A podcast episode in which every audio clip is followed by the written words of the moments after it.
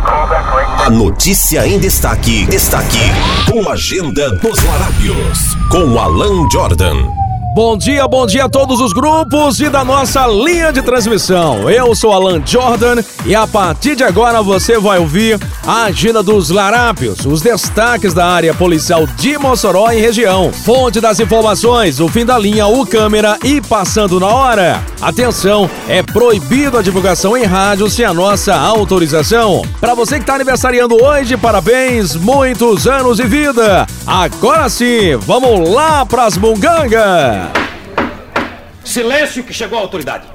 Policiais da 42ª Delegacia de Polícia Civil, com sede Areia Branca, na região da Costa Branca, Potiguar, cumpriram mandado de prisão em desfavor de Leonardo Vitor Valentim, 38 anos, natural de Lilópolis, no estado do Rio de Janeiro. A prisão em decorrência de uma sentença condenatória de 14 anos de reclusão por crime de ameaça e estupro de vulnerável, artigos 147 e 217-A, respectivamente. De acordo com a Polícia Civil, acredite se quiser, o condenado teria abusado sexualmente sua própria filha de 12 anos de idade, meu Deus. O crime ocorreu no ano 2018 na cidade de Areia Branca e quatro anos depois saiu a sentença. Leonardo Valentim foi flagrado pela própria esposa no momento em que abusava da filha. A denúncia foi formulada na Polícia Civil, que instaurou inquérito e remeteu à Justiça. Leonardo Vitor, após ser preso em cumprimento ao mandado de prisão, expedido pelo juiz Wagner Sketch Figueiredo, da primeira vara criminal de Areia Branca, foi conduzido ao ITEP em Mossoró e em seguida encaminhado ao sistema prisional para cumprir a pena no regime fechado. Ou nem comentar sobre esse assunto, né?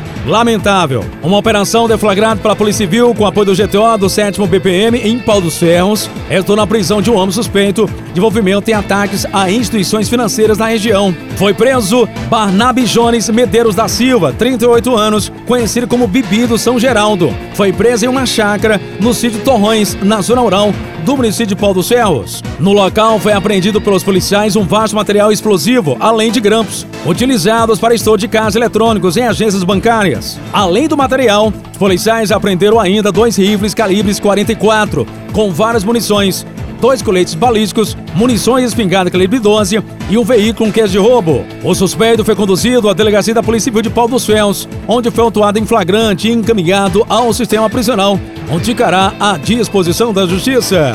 A cidade de Itajá, no Vale do Açu, foi palco de uma ocorrência de agressão. A informação foi confirmada pelo tenente-coronel Maximiliano Luiz, comandante do 10 BPM. O adolescente de 15 anos agrediu a mãe, identificada como Emanuela Cristina da Chaga Souza Cardoso, de 36 anos de idade, moradora da comunidade de Quilombo, zona rural da cidade. Ela tem outro filho de aproximadamente 7 anos e já sofreu uma pedrada na cabeça jogada pelo seu irmão, um adolescente de 15 anos. Segundo Emanuela, mãe do adolescente, ela foi agredida com golpes de madeira que causou lesão na cabeça e no joelho esquerdo. A dona de casa diz que as agressões começaram em razão do adolescente de 15 anos querer sair com o irmão de 7 anos e ela não teria permitido. É brincadeira, hein? Um adolescente infrator enforcou a mãe com um mata-leão e precisou ser resgatada pelo marido, que é padrasto do infrator. O adolescente também agrediu o padrasto, jogando vidros em direção ao trabalhador. A mulher conseguiu sair de casa e chamar a polícia. Segundo informações, a PM foi até o local por várias vezes. O adolescente infrator fugia para a região de mata, sendo acobertado por um vizinho que deu fuga ao mesmo. A ocorrência continuou, tendo um desfecho por volta das 15 horas, após novamente a PM chegar no local, fazer buscas por mais uma vez dentro de casa e nas mediações, vindo a localizar adolescente de 15 anos. Ele foi abordado, nada de ilícito encontrado, recebeu voz de apreensão. Mãe e filho foram levados para a delegacia da Polícia Civil para os procedimentos necessários. Rapaz, eu não sei se eu entendi direito, não. Um menino de 15 anos tá dando esse trabalho hein? Rapaz, você imagina esse menino não atingia a maior idade, viu? Saudades do tempo que o pai botava moral nos filhos. A matemática era simples. Desobedeceu, lapada de cinto nas costas. Continua teimando? Simples. Vai morar sozinho para ver se aguenta. Agora, hoje os filhos mimados pelos pais, se bater não pode com medo do conselho tutelar. Enfim, é melhor levar um tapinha da mamãe do que levar um tapa da vida. O sofrimento de quem não segue os conselhos dos pais pode durar para a vida toda, hein, Blebleu? Fonte da informação, Aço Notícias. Quando eu vejo histórias assim, eu lembro do meu pai. Meu pai sonha olhar para mim, eu já sabia que a coisa não tava bem. Quando o velho olhar para mim, Alain, eu disse: opa, aceitei Jesus agora. só um olhar. Aí hoje, meu amigo, família praticamente separada em casa, o menino com o celular na mão, vai almoçar todo mundo separado. Hoje em dia quem dá conselhos não é mais os pais, é o que tá no celular, os amiguinhos, né? Aí tá aí, só dá nisso aí.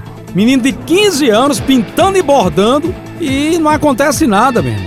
Tá aí, a mãe e o, mãe e o filho foi pro, pra delegacia, como é de menor, vão passar a mão na cabeça do menino? Não, vai dar certo agora. Ele vai para casa pronta de novo. Eita, isso no meu tempo, rapaz, eu tava apanhando até agora, viu? Jovem morre vida de choque elétrico em Lava Jato na ilha de Santa Luzia. Um acidente de trabalho resultou em tragédia. Um jovem indicado até o momento como Jonathan Oliveira, de 25 anos, sofreu uma descarga elétrica enquanto trabalhava em um lava-jato localizado no bairro Ilha de Santa Luzia. De acordo com informações, o jovem ainda chegou a ser socorrido por populares para um atendimento, o PA do Alto de São Manuel, mas devido ter sofrido uma forte descarga, ele acabou não existindo, indo ao óbito naquela unidade de saúde. Ainda não há informações sobre as circunstâncias em que o jovem sofreu o choque elétrico. A Polícia Civil vai investigar o caso. Mossoró registrando o homicídio número 105. O crime aconteceu na manhã de ontem em uma estrada de barro que fica por trás do muro do condomínio Quintas do Lago, na região do loteamento Pousado dos Termas. Um homem sem identificação foi encontrado morto com as mãos amarradas para trás, com marca de tiros. De acordo com a perita do ITEP, Emanuela Pinheiro, a vida foi levada e morta no local com cerca de três disparos de arma de fogo nas regiões da cabeça e ombro. Ainda segundo a perita, o crime aconteceu logo nas primeiras horas da manhã de ontem. A vítima tinha documento de identificação e no local não apareceu nenhum familiar para reconhecimento do corpo. O homem apresenta uma tatuagem grande nas costas. Trazendo a atualização dessa notícia, o homem encontrado morto com três tiros e com as mãos amarradas para trás foi identificado no ITEP. Trata-se de Alexandro Pereira da Silva, 40 anos de idade, natural de Paulista, no estado de Pernambuco, residia na favela do Cachorro Assado, no bairro Barrocas. Alexandro havia sido preso por policiais da Força Tática segundo Batalhão no dia 26 de maio desse ano sob suspeita de arrombamento a uma clínica localizada na rua do Décimo Rosado, próxima à Escola Eliseu Viana, no bairro Nova Betânia. Fora as bungangas até o momento, eu vou ficando por aqui. Não esquece, de segunda a sábado tem a agenda dos larápios em mais de 180 grupos de WhatsApp de Mossoró e região. Obrigado a todos pela audiência e fique com Deus. Fique com Deus. 93 FM